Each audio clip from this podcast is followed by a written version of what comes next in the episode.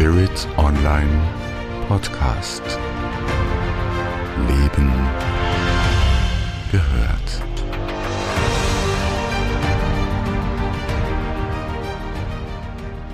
Hat Gott verloren? Die Sehnsucht nach Halt und Orientierung.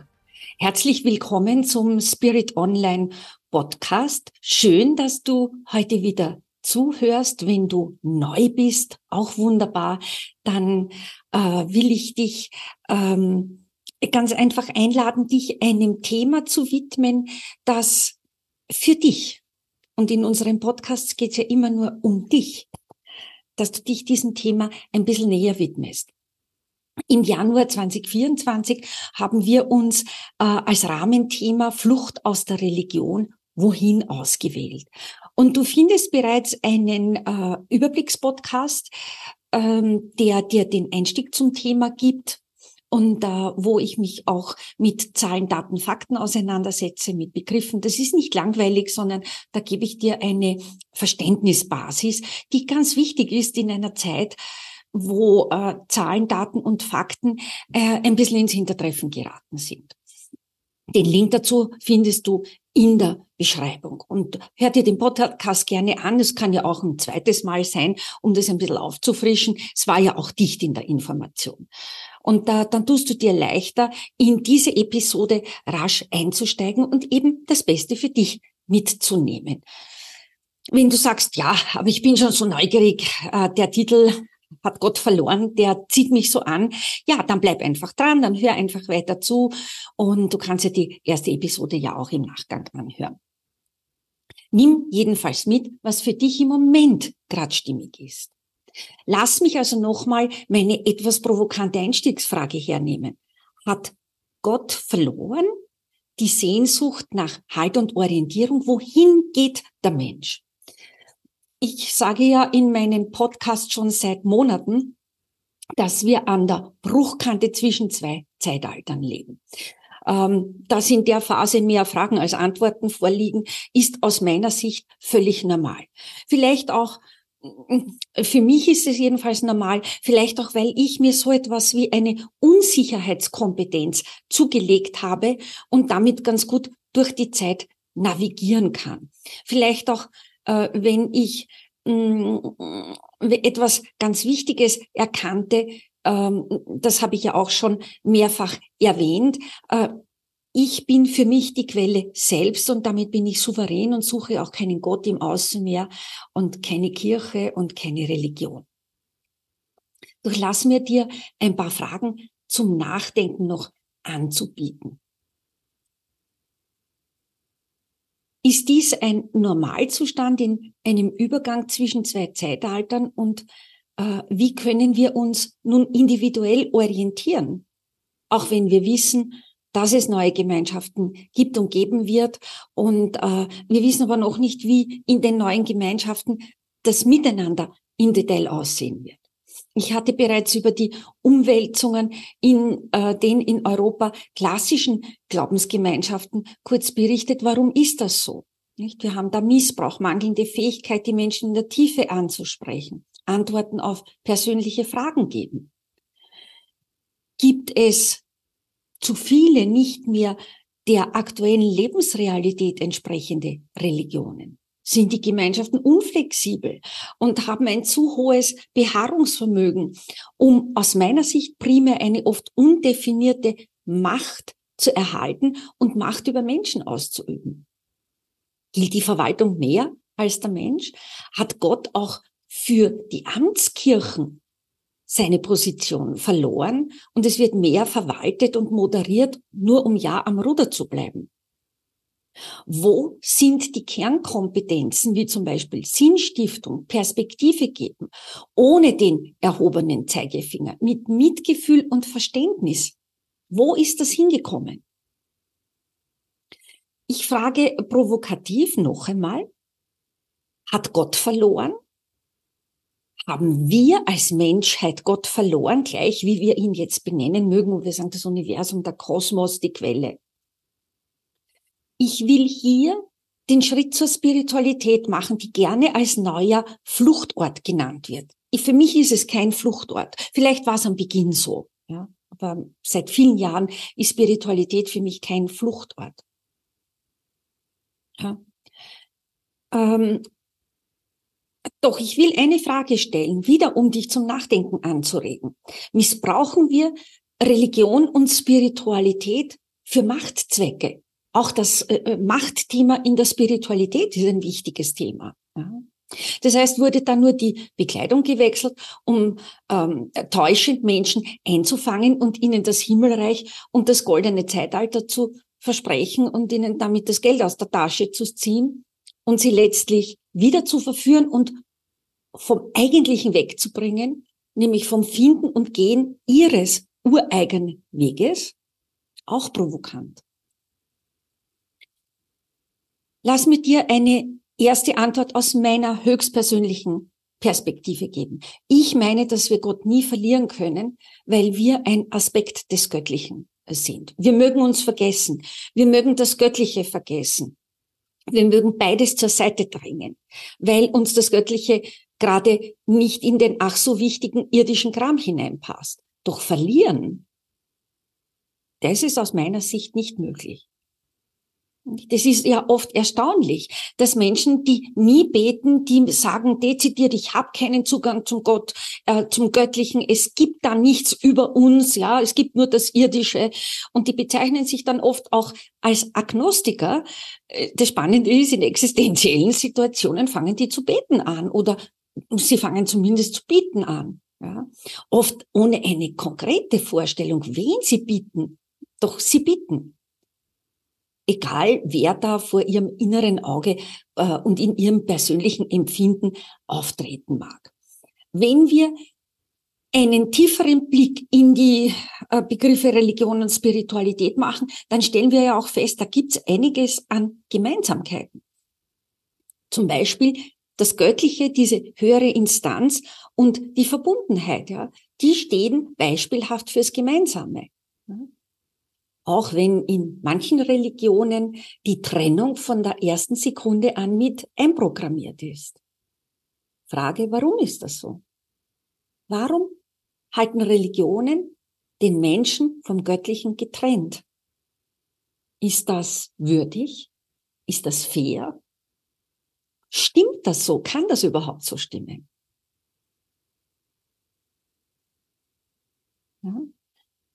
Ich habe das schon gesagt, Religion und Spiritualität können problemlos ohne einander. Sie bedingen einander nicht. Aber etwas ist den Menschen innewohnend, nämlich das Bitten oder auch das Beten zu einer sogenannten höheren Macht, ähm, entweder als identitätsstiftender Faktor oder traditionsbedingt ja, oder aus sich heraus. Ja. Man kann dazu an den Beginn der Menschheitsgeschichte gehen, äh, ohne sich da in nicht belegbaren Aspekten zu verlieren, die interessant, aber nicht unmittelbar relevant sind. Auch die Suche nach Sinn ist dem Menschen seit Anbeginn innewohnend. Also diese existenziellen Fragen, warum bin ich hier, wer bin ich, wo geht's hin, wo ist mein Weg, was ist der Sinn meines Lebens, ja? Wir sind eben Menschen und wir wollen alles um uns herum verstehen, ob das jetzt sozusagen in, äh, in früher Zeit war, wo die Menschen den Nachthimmel geschaut haben und Sternbilder äh, in unseren Höhlen malten, ja, oder wo wir versuchen zu verstehen, ob die Sonne nach dem Winter wieder zurückkommen wird. Es ist uns innewohnend, diese Freude auch zur Wintersonnenwende und dann zu Weihnachten die Freude, dass das Licht doch wiederkommt, ja. Wir streben nach Wissen, wir streben nach Einsicht. Ob wir das immer bewusst tun, ist eine völlig andere Sache. Doch im Grunde unserer Seele und unseres Herzens sind wir alle Sinnsucher. Und es gibt Phasen im Leben, da ist man stärker auf Sinnsuche und es gibt Phasen im Leben, dass man weniger stark auf Sinnsuche es ist ja so, das muss man auch mal sagen, wenn wir über Sinnsuche sprechen, über Spiritualität und Religion und ob wir Gott verloren haben oder ob Gott verloren hat, wir verstehen derzeit 95 Prozent unseres Universums nicht. Und das ist ein Universum, das ja ungefähr 13,8 Milliarden Jahre alt ist. Wir sind fühlende Wesen, die es erst zu einem ganz, ganz winzigen Bruchteil dessen, was wir unter Zeit verstehen, gibt, ja. Weil wir sind vielleicht die, die hinter viele Dinge kommen können. Wenn also Religionsgemeinschaften und Kirchen noch weniger zeitgemäße Antworten geben können, dann öffnet dies die Tür für spirituelle Angebote. Jetzt kann man natürlich weiterfragen und sagen, hm, ja, äh, gibt sowas wie eine Flucht in die Spiritualität oder in die Esoterik? Ich werde dann gleich äh, zum Unterschied auch ein bisschen was sagen und habe das dann auch, äh, habe ja das in vielen Podcasts immer wieder gesagt, was aus meiner Sicht der Unterschied zwischen Esoterik und zwischen Spiritualität ist. Also ja, das mag natürlich so erscheinen, dass es so eine Art Fluchtbewegung in die Spiritualität und Esoterik gibt. Vielleicht auch, weil ein hohes Maß an Unzufriedenheit mit den vorliegenden Angeboten von Religionsgemeinschaften vorliegt, ja. Ähm, das ist ein bisschen so wie kommunizierende äh, Gefäße. Ja? Ähm, man, man geht halt in einen anderen Bereich, weil die Sinnsuche ja bleibt und der Wunsch, seinen Sinn zu finden ähm, bei dem, was ich immer als Oberflächenesoterik bezeichne, ist es halt so, da gibt's äh, rasche Lösungen. Ja. Zeit hat da im Irdischen eine besondere Bedeutung. Schnell muss es gehen, einfach muss es sein. Und wehtun darf es auch nicht. Ja. Und dieses Es bezeichnet oft den Wandel, nach dem rasch gerufen wird. Doch wenn es dann ans Eingemachte geht, dann werden die Pro-Stimmen leiser und vereinzeln. Äh, das ist auch etwas, das für mich nicht neu ist. Das ist auch menschlich durchaus verständlich, weil wir sind Lustförderer und Leidensvermeider. Und es braucht halt einige Zeit, bis man da wirklich den Punkt erreicht, wo man sagt, okay, also jetzt geht's nicht mehr, mehr weiter, jetzt muss ich was tun. Die Sinnsuche als Kern des Menschseins, die überdauert ja schon Jahrtausende und die, wer Antworten äh, bieten kann und will, der variiert. Ich habe noch eine Frage, die vielleicht auch ein bisschen provokant sein kann. Was oder wer bietet Perspektive und Halt in einer Zeit der hohen Unsicherheit? Also die, die, die Antwort auf die Frage, die ist ziemlich einfach, äh, aber es ist vielleicht nicht besonders sympathisch, äh, weil äh, es gibt keine Delegation. Du selbst bist es, der dir Halt und Perspektive in unsicheren Zeiten gibt. Das klingt jetzt abstrakt, das klingt einfach, das klingt vielleicht unsympathisch, das klingt vielleicht oberlehrerhaft, das klingt vielleicht streng. Und du magst dir in dem Moment, wo du das jetzt hörst, denken, Mist, ich kann nichts abwälzen, keiner macht was für mich. Und wenn ich etwas brauche, das ist keiner, dann ist halt auch keiner da. Ja, natürlich kannst du das machen. Ja. Aber vielleicht gibt's eine Alternative. Zum Beispiel, wenn du dich getraust zu denken, hey, ich habe die Fäden selbst in meinen Händen. Dort gehören die Fäden deines Lebens nämlich hin. Dann bist du souverän und wer souverän ist, ist frei. Und äh, wenn ich über tiefe, ehrliche, wahrhaftige Souveränität immer wieder spreche, das tue ich ja nicht nur hier in dieser Podcast-Episode, sondern in vielen meiner Episoden, äh, dann kann ich dir sagen, die ist alltagstauglich. Ja, du musst üben, keine Frage. Du musst dich da jetzt nicht überanstrengen, ja, aber üben. An dem kommt keiner von uns vorbei. Äh, doch äh, diese tiefe Spiritualität ist alltagstauglich. Denn da ist eben niemand im sogenannten Außen, der einem das Leben mit seinen Auf- und Abbewegungen abnimmt. Auch und gerade nicht in der tiefen Spiritualität die ist auch ehrlich. Da gibt's eben keine Abkürzungen, die man gehen kann und auch gar nicht gehen soll. Ja. Äh, wer dir Erleuchtung in zehn Minuten mit ein bisschen psychedelischer Musik und ein paar Pillen und Maschinen anpreist, da kann ich nur sagen, Hände weg. Dann geh lieber bitte mal in dein Lieblingsrestaurant, ordentlich essen, genieße einen guten Wein oder ein Bier oder was immer du trinken magst dazu. Da hast du viel mehr äh, davon. Es läuft leider, Gott sei Dank, nicht so einfach mit der tiefen, ehrlichen, wahren Spiritualität. Doch glaub mir, ich weiß, wovon ich spreche. Auch ich bin durch viele dunkle Nächte der Seele gegangen. Auch ich wollte äh, die Dinge hinschmeißen. ähm, bis ich gemerkt habe, das geht gar nicht. Ja. Und in dem Moment, wo du beginnst, die ersten Früchte zu ernten, wo du spürst, hoppla, das Leben geht leichter, es wird einfacher, es wird klarer. Ja, dann zeigt sich, wow, das ist doch klasse, es lohnt. Wenn du Stammhörer, Hörerin bist, dann weißt du, dass ich seit vielen Jahren diesen Weg gehe und mich tagtäglich damit beschäftige. Mit all den Auf und Abs, mit dem Hinschmeißen, äh, das dann letztlich doch nie für mich in Frage äh, äh kam und steht, diskutiere ich gar nicht mehr. Es kommt für mich nicht in Frage. Ja. Für mich gilt einmal auf dem Weg, immer auf meinem Weg. Äh, und wenn es sein musste, auch gegen den Rest der Welt. Tiefe Spiritualität, die dir zu erkennen gibt, dass alles ausschließlich in dir selber liegt. Dass jeder einzelne Teil des großen Ganzen und damit ein Abbild der Quelle ist. Und äh, die ist jenseits all dieser ESO-Sprechangebote präsent, diese Art von Spiritualität. Die ist dann in der Tat ein Hafen, der Perspektive und Halt bieten kann. Doch tiefe Spiritualität hält nie fest, ja. Sie lässt Menschen aus dem angesprochenen Hafen fahren, Erfahrungen sammeln, Erkenntnisse ziehen und neue Verhaltensweisen individuell für sich erarbeiten. Alles andere wäre ja eine Form von Gängelung, von Machtmissbrauch. Und äh, darum äh, geht's ja gerade nicht.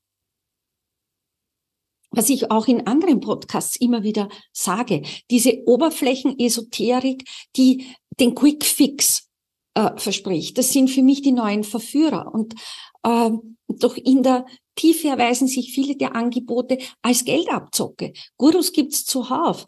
Und wenn man den inneren Kompass mal verloren hat, dann wird es in der Tat schwierig. Ja? Wie kannst du ein seriöses Angebot erkennen? Und äh, ich habe dazu zwei Podcasts gemacht und die Links dazu findest du in der Beschreibung. Man kann sich das nicht oft genug anhören, denn es gibt clevere Menschen in unserem Feld, die es eben immer wieder schaffen, auch Profis äh, Augenpulver zu streuen. Keiner von uns ist da ausgenommen. Du mögst jetzt den Eindruck haben, dass ich Esoterik runtermache. Ich spreche immer von Oberflächenesoterik. Wahre, tiefe Esoterik, die wir aus den Einweihungsschulen zum Bruchteil kennen, ja, äh, das ist eine ganz andere Hausnummer. Ja. Und es ist aus gutem Grund so, dass wir nur Puzzlestücke kennen an Möglichkeiten, die uns wahre Esoterik bietet, denn äh, die ist äußerst machtvoll. Und in den Händen von Scharlatanen ist wahre Esoterik gefährlich. Da gibt's genügend Beispiele, kannst du dazu recherchieren. Und ich kann einfach nur immer wieder einladen, bitte sehr achtsam mit all den Angeboten. Lass mich nochmals zur Einstiegsfrage zurückkommen. So zum Abschluss. Hat Gott verloren? Hat Gott verloren? Nein. Ich meine, wir haben mehr denn je die Chance, dem Göttlichen in uns zu begegnen. Dafür gibt's ganz viele Erklärungsansätze, doch ich meine, ja, die sind sicher super interessant, aber letztlich findest du das Göttliche, indem du dir selbst begegnest. In dir, auch in deinem unmittelbaren Umfeld, in der Natur. Das ist unspektakulär. Das Göttliche zeigt sich im Kleinen. Doch es ist so. Es ist so. Bleib bei dir.